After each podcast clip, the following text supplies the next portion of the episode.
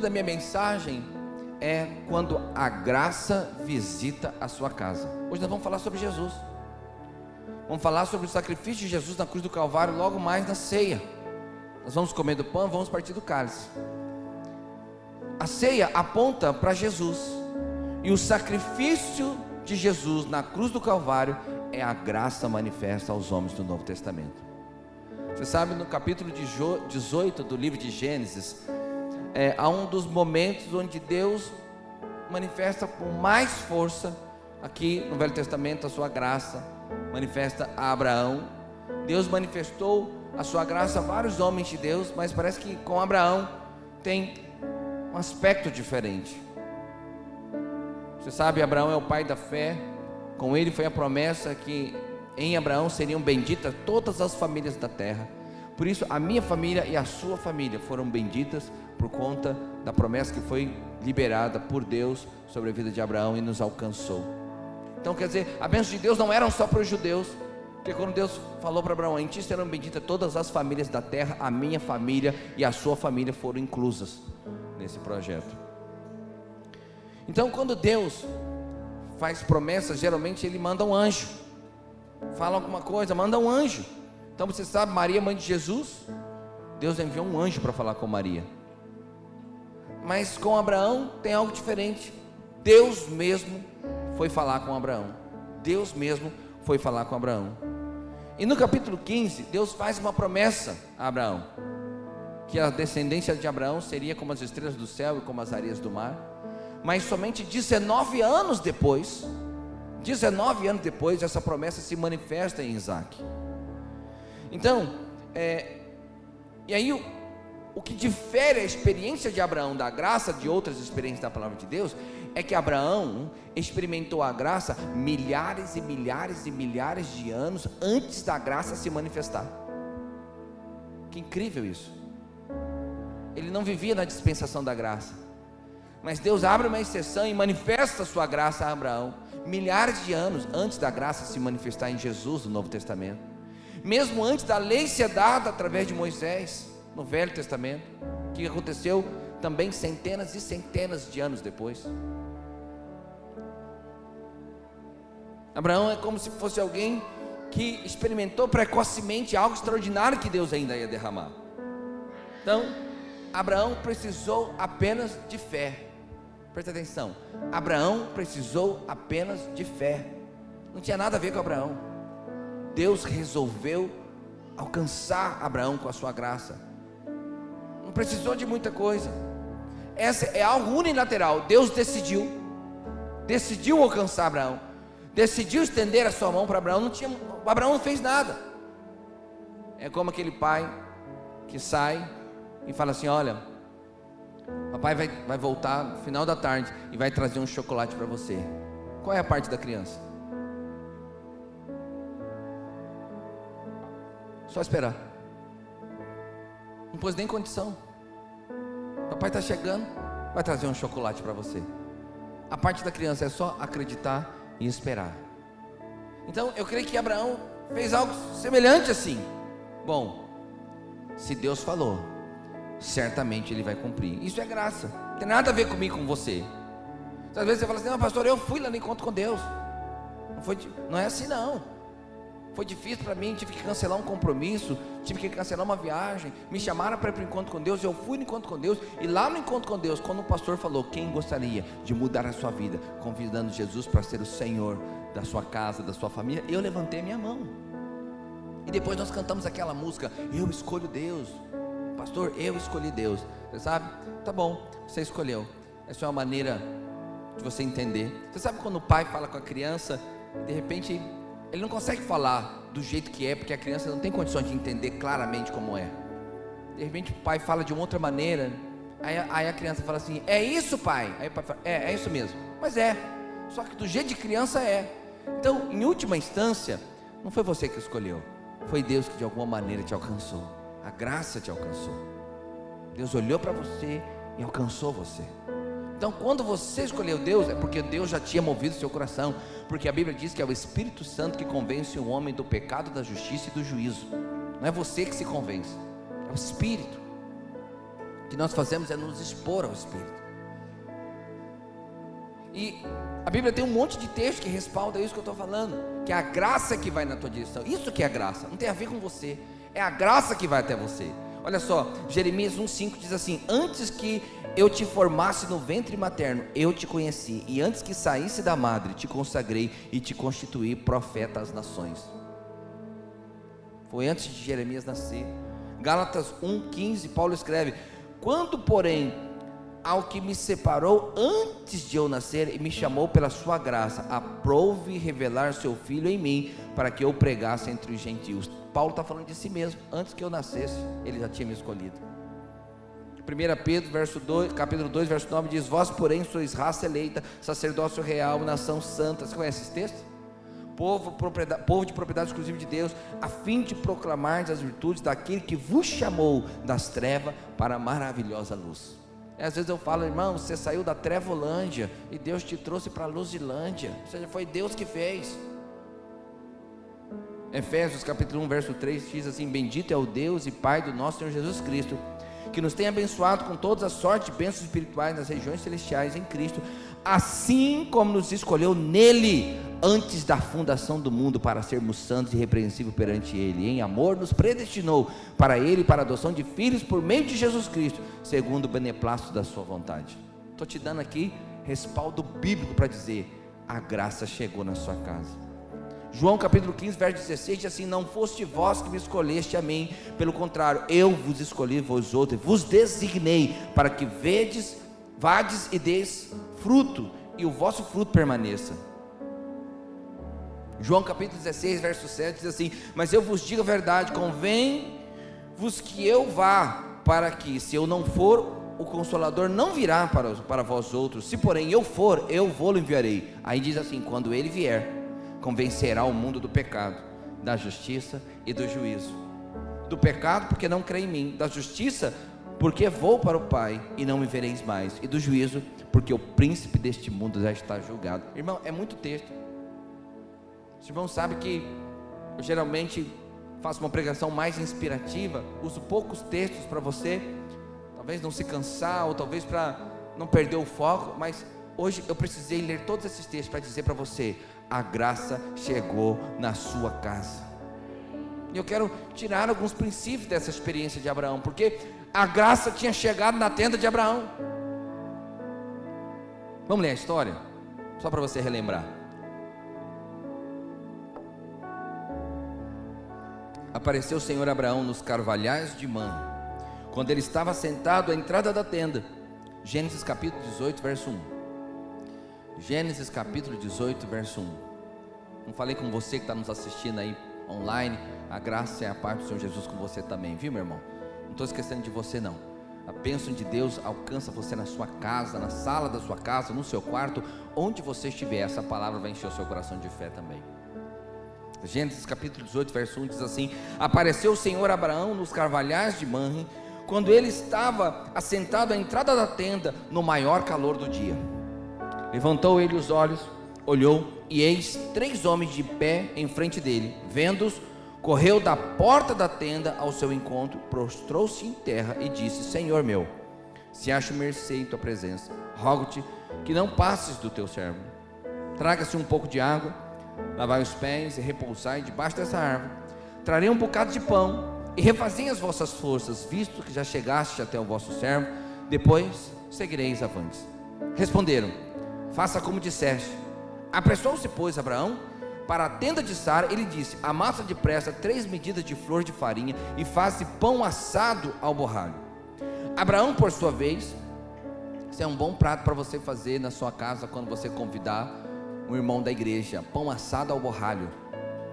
Né? Eu não conheço a receita, mas a gente pode pesquisar junto depois, deve ser boa. Abraão, por sua vez, correu ao gado, tomou um novilho tenro e bom, e deu ao criado que se apressou em prepará-lo. Tomou também coalhada e leite, e o novilho que mandara preparar, e pôs tudo diante deles, e permaneceu de pé junto a eles, debaixo da árvore. E eles comeram. Então lhe perguntaram: Sara, tua mulher, onde está? Ele respondeu: Está aí na tenda. Ele estava debaixo da árvore, a tenda estava próxima. Ele perguntou: Onde está? E aí um disse: Está aqui na tenda. Disse um deles: Certamente, né, Abraão, está aí na tenda. Disse um deles: Certamente voltarei a ti daqui a um ano, e Sara, tua mulher, dará a luz a um filho. Estão falando aqui de Isaac. É o pré-nascimento de Isaac. Sara estava escutando, a porta da tenda atrás dele. Abraão e Sara eram já velhos, avançados de idade. E Sara já lhe havia cessado o costume das mulheres, ou seja, Sara não podia engravidar. Riu-se, pois, Sara seu, no seu íntimo, dizendo consigo mesmo: Depois de velha, e velho também o meu senhor, terei ainda prazer? Disse o Senhor a Abraão: Por que se riu Sara, dizendo: Será verdade que darei ainda a luz, sendo velha? Acaso para o Senhor há coisa, demasiad... há coisa demasiadamente difícil? Daqui a um ano, neste mesmo tempo, voltarei a ti, e Sara terá um filho. Então Sara, receosa, o negou, dizendo: Não ri. Já viu aquela criança quando você fala, só está ela na sala, ela esbarra e quebra o, o vasinho de planta, só está ela. A mamãe chega e fala assim: Quem fez isso? Ela fala: Não foi eu. Foi mais ou menos assim. Ela olhou para Deus, para os anjos, falaram assim: né? ali era uma teofania, que era manifestação de Deus, falou, não foi eu. Então, Sara dizendo, não me ri.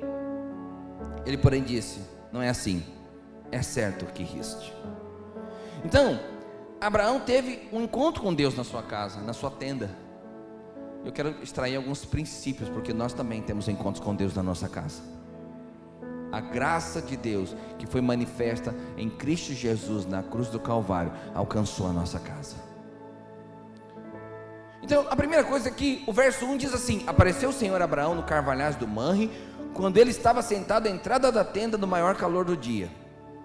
Então, a primeira coisa que a gente pode perceber que a manifestação da graça é Deus indo na sua casa, não é você indo na casa de Deus. Você passa, a, a gente fala sempre que aqui não é a casa de Deus. Aqui é o prédio que nós nos reunimos. Aqui na videira, a gente até evita de chamar o prédio de igreja. É verdade, não é, irmãos? A gente até evita. Os irmãos que são mais antigos aqui, não falam assim, ah, lá na igreja. Geralmente fala lá no prédio da igreja.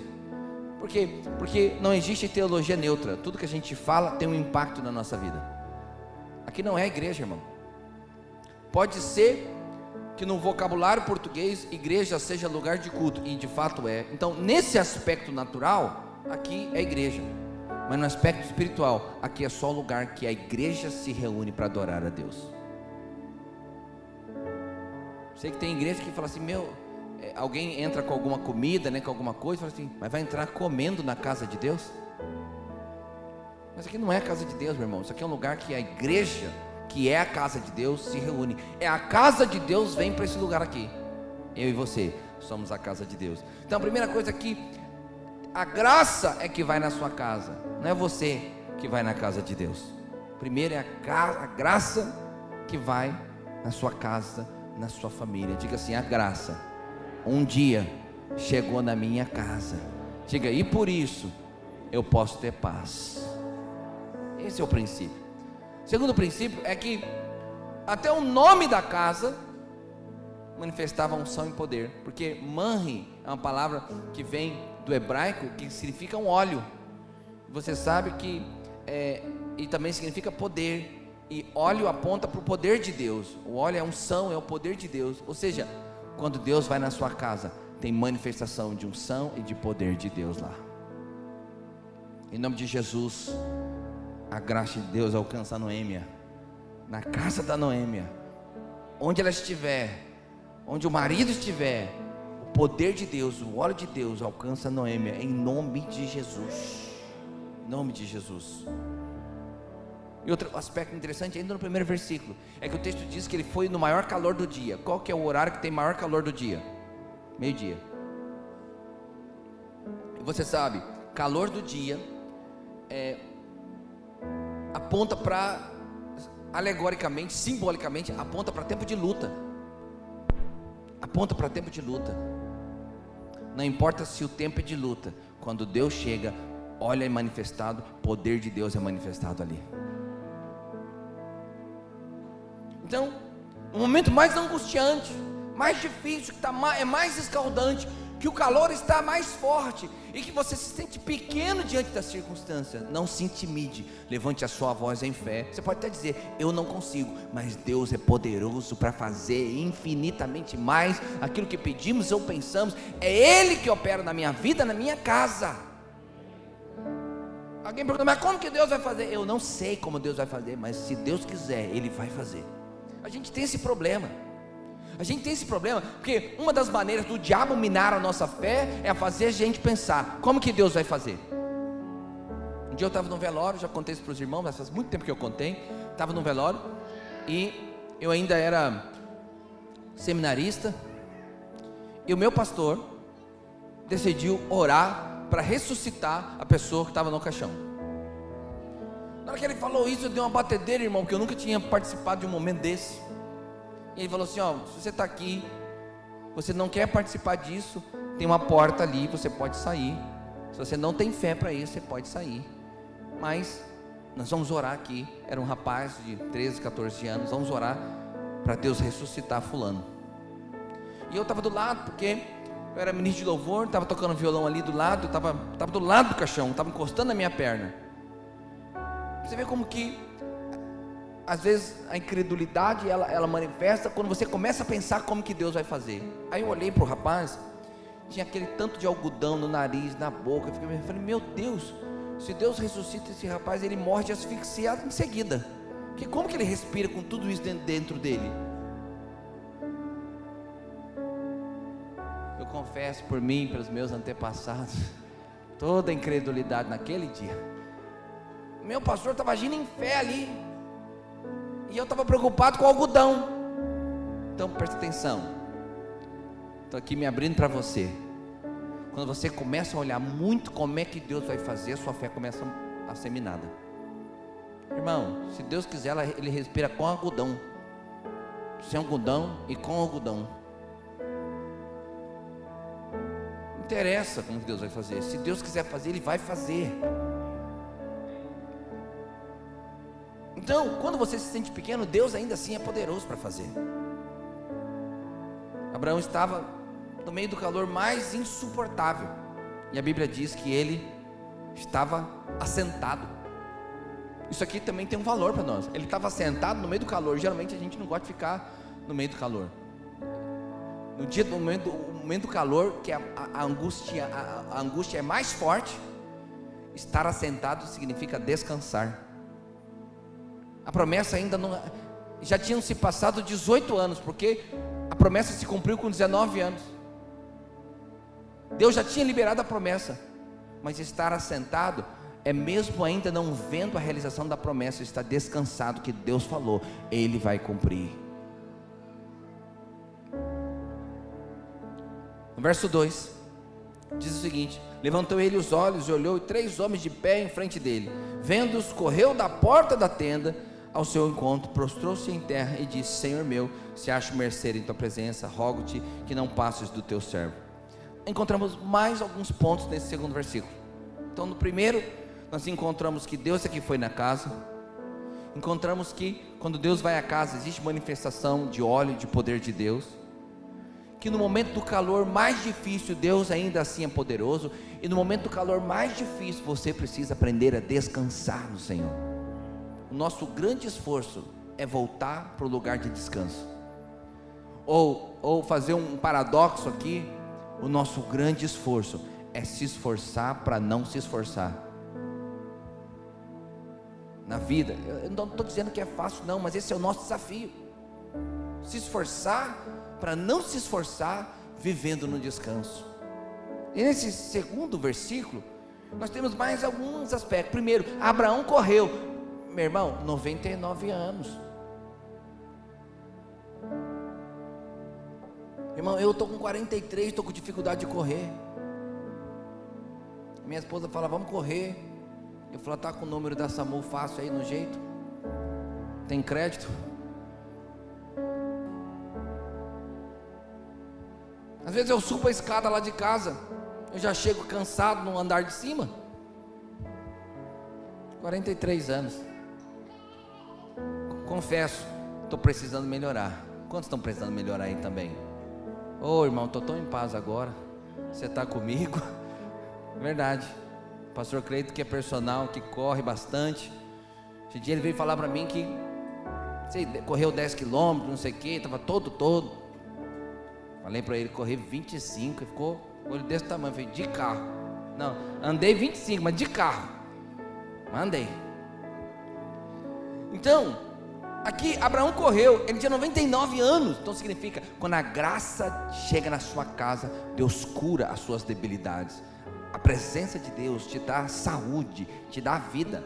A ceia é isso, quando nós comemos do pão, nós comemos da vida. Ele é o pão vivo que desceu do céu. Quando nós decidimos comer do pão, as nossas feridas são curadas.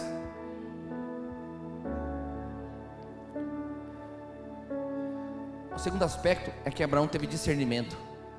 Abraão reconheceu que era Deus. Reconheceu que era, um, que era o Senhor ali, em forma de anjo na frente dele. Porque ele correu e logo se prostrou.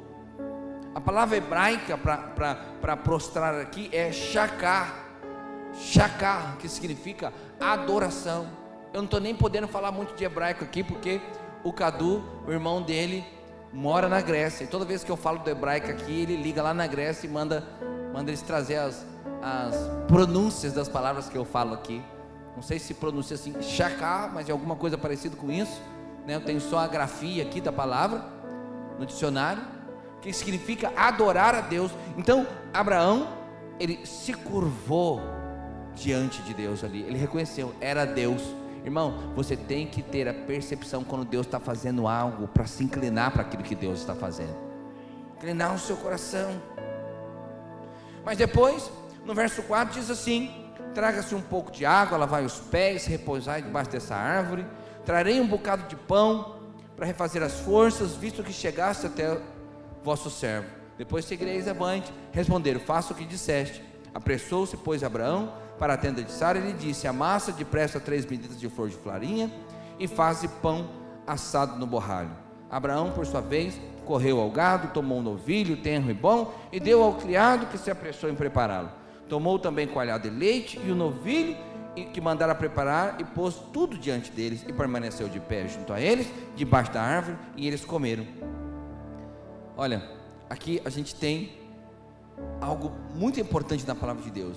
Comer junto é algo muito importante na palavra de Deus. Por isso que quando Jesus, olha para mim, quando Jesus escolheu um símbolo que manifestasse a nova aliança, Jesus escolheu fazer desse símbolo um momento de comer junto. Então, comer na Bíblia não é só fazer uma refeição. Comer na Bíblia é mais do que fazer uma refeição, tem mais coisas inclusas aqui. O Senhor quer ter comunhão com você, meu irmão. A graça chega na sua casa porque Deus quer ter comunhão com você. Em Apocalipse diz que o Senhor bate a porta, é de uma igreja, por isso às vezes a gente usa esse texto para falar sobre salvação, e eu creio que pode se aplicar à salvação também, mas o texto originalmente era para a igreja, por isso ele fala: bato a porta e bato, se alguém abrir, entrarei e cearei com ele. Está dizendo, eu, é como se a graça estivesse batendo na sua porta e falar: Eu quero ter comunhão com você.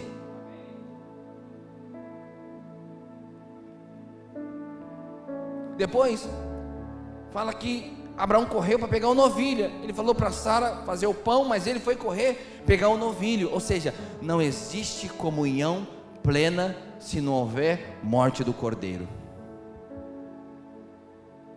Jesus é esse cordeiro pascal que tira o pecado do mundo. Não existe como você ter comunhão plena com Jesus sem você ter uma experiência com Jesus. Jesus foi um grande líder, foi Jesus foi um grande profeta. Foi. Jesus foi um homem muito inteligente, muito sábio. Foi. Mas isso não é quem Jesus era. Está, isso está incluso no pacote, mas não é, não representa o todo de quem Jesus é. Ele mesmo se autodefiniu: Eu sou o caminho, a verdade e a vida. Ou seja, para que você tenha comunhão plena com o Senhor, você precisa reconhecer Jesus como caminho como um novo caminho para você seguir, como uma verdade absoluta sobre a sua vida e como uma vida que brota no meio da morte, luz no meio das trevas. Então, quando Deus, e outra, e outra coisa interessante que a gente percebe aqui, com essa relação de Deus com Abraão, quando Deus trata com coisas, Deus manda fazer. Então ele fala: dê ordem ao monte, dê ordem à figueira, dê ordem à videira. Mas quando Deus quer tratar com o seu filho, Ele mesmo faz. Então, quando o Senhor estava criando todas as coisas, Ele disse: faça luz, faça treva, faça alguma. Quando Ele foi fazer o homem, Ele mesmo pegou o barro e fez o homem segundo a sua imagem. Presta atenção. Deus quer ter um relacionamento íntimo com você. É Deus que quer ter esse relacionamento com você. Fala assim: Eu amo o Senhor. A Bíblia fala que nós amamos porque Ele nos amou primeiro, quando nós ainda éramos, éramos pecadores. E por último, você sabe, diz assim: O servo diz: Por que riu Sara? Dizendo: Será verdade que darei a luz sendo velha? Acaso para o Senhor a coisa demasiadamente, demasiadamente difícil? difícil, daqui a um ano, neste mesmo tempo, voltarei a ti, e Sara terá um filho. Então Sara, receosa, negou, dizendo: Não ri. E o Senhor falou: Não é assim, é certo que riste. Quero falar um pouco sobre esse aspecto aqui do rir de Sara. Pode preparar, pastor Davi, os elementos da ceia? Então, por que que Sara riu? Olha para mim. Por que que Sara riu? Você já parou para pensar por que que Sara riu? Eu acho que, é claro, há um viés de incredulidade aqui. Eu acho que sim. Mas eu acho que misturado com isso há um viés de alegria. Só dela pensar, porque a Bíblia fala, ele tinha 99 anos, ela já tinha cessado o costume das mulheres, eles eram de idade. Ela imaginar a cena. Ela ficou imaginando, namorando com Abraão de novo. Ela tendo prazer, porque vou ter prazer de novo. Você é adulto, você sabe do que ela está falando aqui, na situação de ter prazer. Pois ela imaginou fazendo pré-natal, marcando a consulta médica, apresentando o cartão da Unimed na recepção, falando: olha, fazer aqui, marcar a consulta aqui. Falou, para quem que é? É seu netinho? Não, não, é, é meu filho que vai nascer, está aqui dentro. Ou seja, ela ficou tentando imaginar a cena. E também tem um aspecto aqui de riso, de, de alegria, misturado aqui nesse contexto aqui. Então, quando nós percebemos aquilo que Deus vai fazer, nosso coração também se enche de alegria. Ainda que você não consiga crer absolutamente por conta da sua humanidade, por alguma da, da, fragilidade, mas só de pensar que Deus vai fazer, o seu coração já se enche de alegria. A Bíblia diz, no livro de Isaías, no capítulo 61, no verso 1, diz assim: o Espírito do Senhor Deus está sobre mim, porque o Senhor me ungiu a pregar as boas novas aos quebrantados, enviou-me a curar os quebrantados de coração, a proclamar a libertação aos cativos e pôr em liberdade os algemados, a pregoar o ano aceitável do Senhor, o dia da vingança do nosso Deus, a consolar, você lembra desse texto? A consolar todos os que choram, e pôr sobre os que estão em Sião, e pôr os, os que em Sião estão de luto, uma coroa em vez de cinza, olhos de alegria em vez de pranto, vestes de louvor em vez de espírito angustiado, a fim de que se chamem carvalho de justiça, plantados pelo Senhor para a sua glória. A graça te alcança para colocar uma coroa na sua cabeça, para, para colocar olhos de alegria no seu lar, alegria em vez de pranto, riso em vez de pranto. A unção de Deus, preste atenção, a unção de Deus produz em mim, em você, a alegria.